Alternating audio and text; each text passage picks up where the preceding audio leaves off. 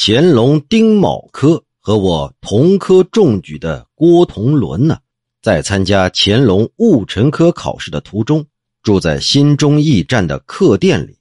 到了晚上，他一个人在灯下吟诵诗文，忽然听到窗外有人说：“先生是读书人，这西墙上有一首诗，还请您指教啊。”这郭同伦听到声音，然后就走出房间看，却没看见有什么人呢。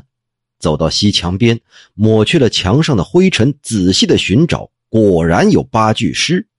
这可能是有个什么人住旅店的时候生病了，卧床不起，所以写的这几句诗词啊，非常的凄凉痛苦。